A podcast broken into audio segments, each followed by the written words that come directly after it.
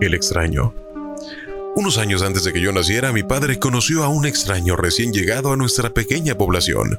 Desde el principio, mi padre se quedó fascinado con ese encantador personaje y enseguida le invitó a que viviera con nuestra familia. El extraño aceptó y desde entonces ha estado con nosotros.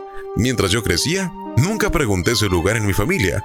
En mi mente joven ya tenía un lugar muy especial. Mis padres eran instructores complementarios. Mi madre me enseñó lo que era bueno y lo que era malo y mi papá me enseñó a obedecer y a ser responsable. Pero el extraño era nuestro narrador. Nos mantenía hechizados por horas con aventuras, misterios y comedias. Siempre tenía una respuesta para cualquier cosa que quisiéramos saber de política, historia o de ciencia. Conocía todo lo del pasado, lo del presente e inclusive se arriesgaba a predecir el futuro. Llevó a mi familia al primer partido de fútbol. Me hacía reír y me hacía llorar. El extraño nunca paraba de hablar pero a mi padre poco le importaba. A veces mi madre se levantaba temprano y callada, mientras el resto de nosotros estábamos pendientes para escuchar lo que tenía que decir, pero ella se iba a la cocina para tener paz y tranquilidad.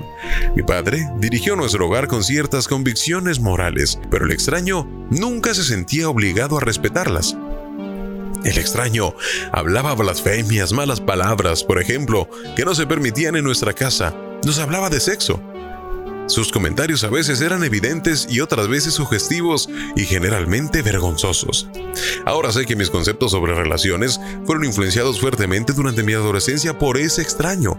Repetidas veces lo criticaron, mas nunca se hizo caso a los valores de mis padres. Aún así, permaneció en nuestro hogar. Con el paso de los años, ahora el extraño tiene nuevos integrantes de la familia. Mi hijo tiene algo que se llama celular, donde prácticamente sucede lo mismo. Pero ¿qué creen? Hay un agravante. Ahora el extraño tiene nietos que pintan para ser peor. Se llaman smartphones, iPads, etc. No permitas que los extraños influyan en tu familia.